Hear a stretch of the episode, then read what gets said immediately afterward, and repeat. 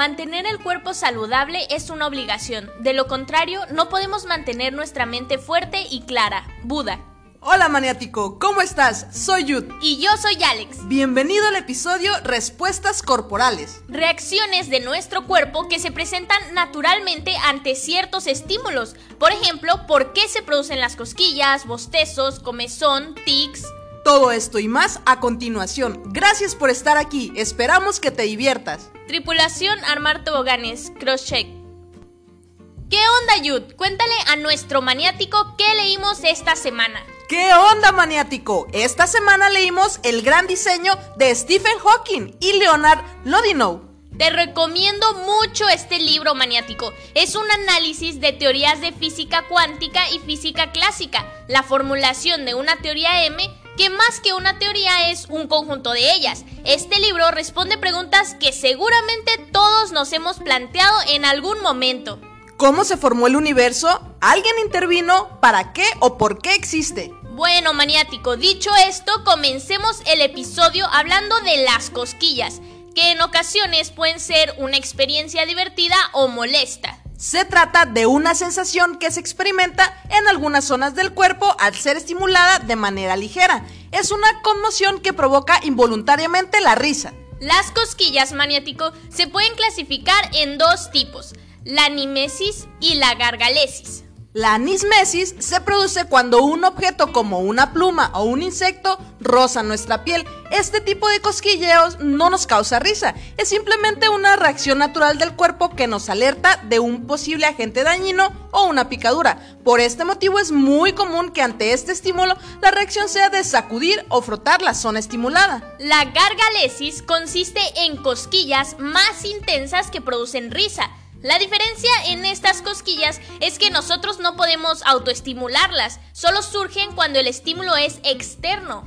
Y a todo esto, maniático, ¿cuál es la función de las cosquillas? Existen dos para explicarlo. La primera teoría dice que gracias a este estímulo aprendemos desde pequeños a proteger las zonas más frágiles de nuestro cuerpo, que a su vez coinciden con las zonas más sensibles a las cosquillas. La otra es una teoría social que se ve como una forma de unión o interacción, pero a ver, ¿cómo se producen las cosquillas? Al recibir el estímulo se activa la corteza somatosensorial y el hipotálamo. Entonces se produce un reflejo que activa una parte del cerebro encargada de la lucha y la huida. Junto con estas áreas del cuerpo humano también se activa el cerebelo, que se encarga de anticipar nuestras acciones. Esto explica por qué nuestro cuerpo no reacciona ante nuestras propias cosquillas.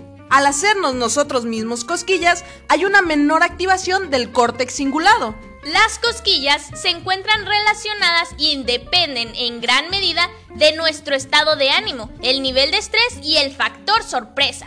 Existen estudios que mencionan que las personas con esquizofrenia sí reaccionan a sus propias cosquillas debido a un posible problema en el mecanismo neurológico que se encarga de conectar el cerebelo con el resto del sistema cerebral, puesto que se hace difícil que se produzca el intercambio de información. El motivo por el cual las cosquillas producen una sensación placentera es la dopamina. Sin embargo, en la era medieval, hacer cosquillas era considerado una forma de tortura. Bueno, maniático, vámonos de las cosquillas a los bostezos. Un bostezo es una reacción incontrolada de abrir la boca con una separación muy amplia de los maxilares para realizar una inhalación profunda seguida por una expiración menor a lo inhalado finalizando con el cierre de la apertura bucal.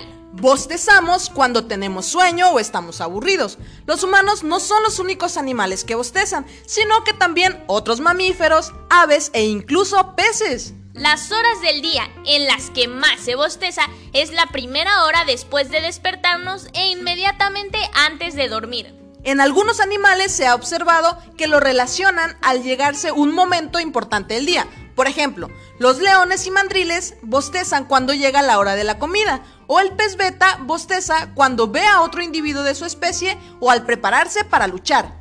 Para explicar el porqué del bostezo maniático existen seis teorías científicas. La primera explica que es para refrigerar el cerebro, como un sistema de ventilación de nuestro cerebro, puesto que este órgano consume una tercera parte de las calorías que consumimos, lo que se traduce a un incremento de la temperatura intracraneal. Científicos de la Universidad de Albany mencionan que al introducir de golpe aire frío, este templa la sangre que circula por la cavidad nasal y bucofaringea, permitiendo al cerebro mantener el estado de alerta y el funcionamiento óptimo, además de que al abrir las mandíbulas se mueven las membranas que protegen los senos paranasales que ayudan a ventilar el cerebro. La segunda hipótesis consiste en que es una forma de que el cerebro obtenga un aporte extra de oxígeno. Mark Andrews de la Facultad de Medicina de Pensilvania menciona que el bostezo es un reflejo que se produce cuando el núcleo paraventricular del hipotálamo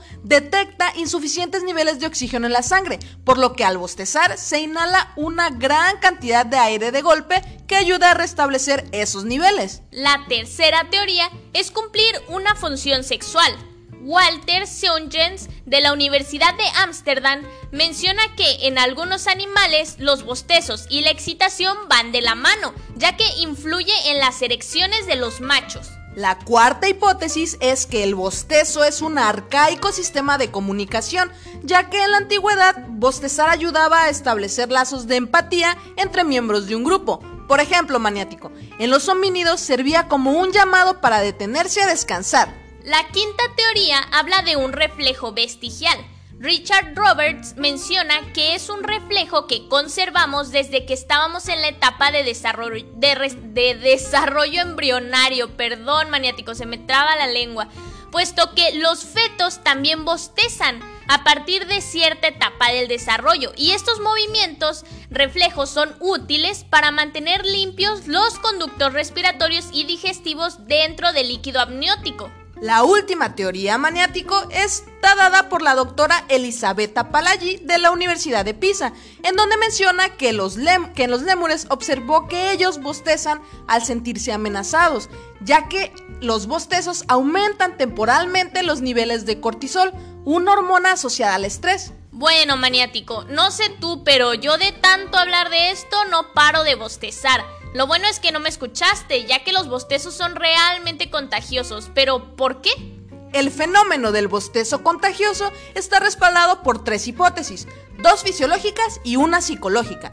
La primera fisiológica se refiere a que el bostezo es provocado por un estímulo específico, es decir, un bostezo inicial a lo que se le conoce como pauta fija de acción, que es similar al efecto dominó en donde el bostezo de una persona provoca que otra persona que esté cerca y note el bostezo, bostece.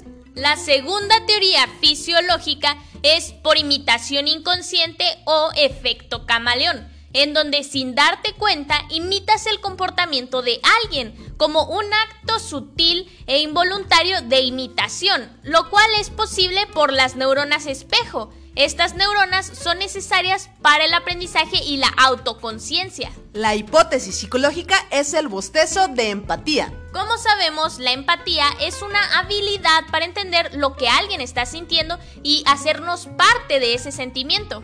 Bueno, maniático, concluido este maratón de bostezos, continuemos con los tics nerviosos, que son contracciones involuntarias y reiteradas de un grupo de músculos voluntarios. Son espasmos, movimientos o sonidos repentinos e incontrolables.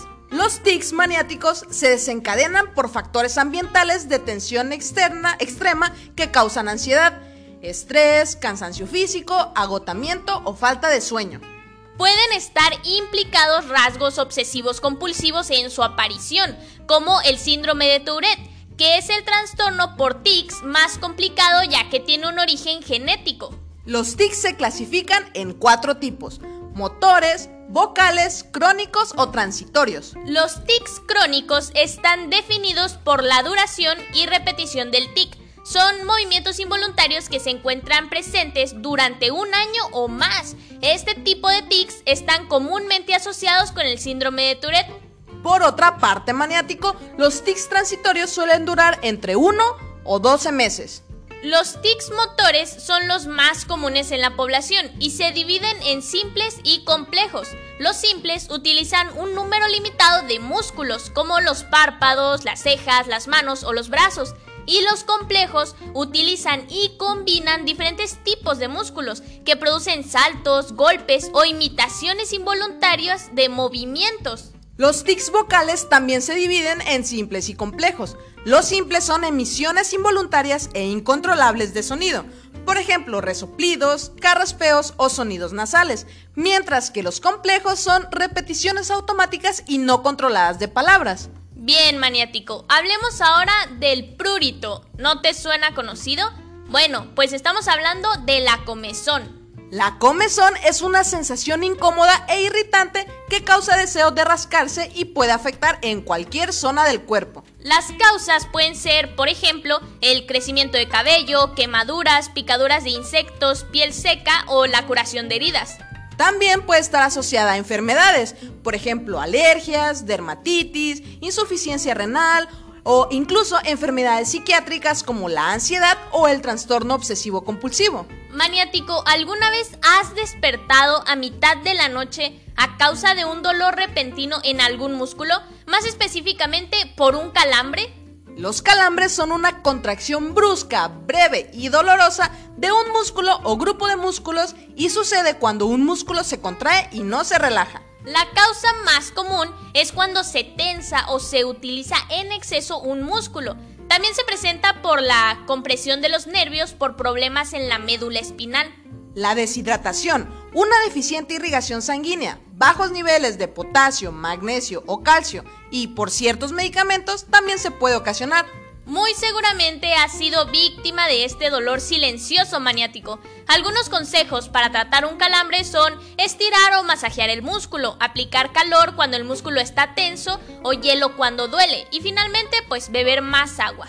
Alex ya te dijo cómo tratar un calambre maniático, pero también hay formas de prevenirlos. Por ejemplo, realizar estiramientos y beber muchos líquidos. Finalicemos el episodio hablando de una sensación que si te has enamorado maniático, seguro has experimentado. Se trata de las mariposas en el estómago. No se trata de una metáfora, sino de una sensación en el plano de las sensaciones viscerales, y son tan reales como los cólicos o ardores estomacales. Hace 4.000 años los egipcios ubicaban los sentimientos en el sistema digestivo. La doctora Diana Sánchez de la Facultad de Medicina de la UNAM menciona que las mariposas en el estómago son en realidad reacciones del estómago que se generan cuando una persona experimenta una emoción fuerte.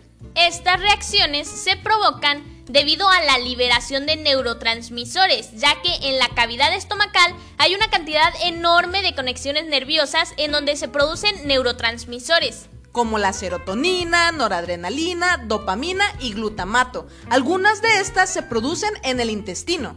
Por medio de un estudio de resonancia magnética se ha detectado que las sustancias generadas durante la sensación de mariposas en el estómago son las mismas que se generan cuando la persona siente miedo. Ante esta situación lo que ocurre es que se produce una retirada de sangre del intestino y el estómago, la cual se dirige a los brazos y las piernas, preparando al cuerpo para el combate y la huida. La carencia de la sangre en estos órganos hace más lento el proceso de digestión, por lo que el estómago reconoce la, escasez de sangre que se traduce a escasez de oxígeno. Los nervios sensoriales producen una sensación de hormigueo que se asemeja al aleteo de las mariposas y por eso se llama mariposas en el estómago. Bueno, maniático, esperamos que este episodio te haya causado mariposas en el estómago. Este fue el episodio Respuestas Corporales. Si te gustó, compártelo con tus amigos y si no, compártelo con tus enemigos. Cada lunes un episodio nuevo que no te puedes perder. El siguiente episodio maniático será el último de la temporada 2 de Ciencia, por lo que pondremos en juicio a la ciencia. Y recuerda, en cada niño hay un científico nato, solo es cuestión de saber impulsarlo. Tripulación Desarmar Toboganes, esto fue Maniáticos Intelectuales, cambio y fuera.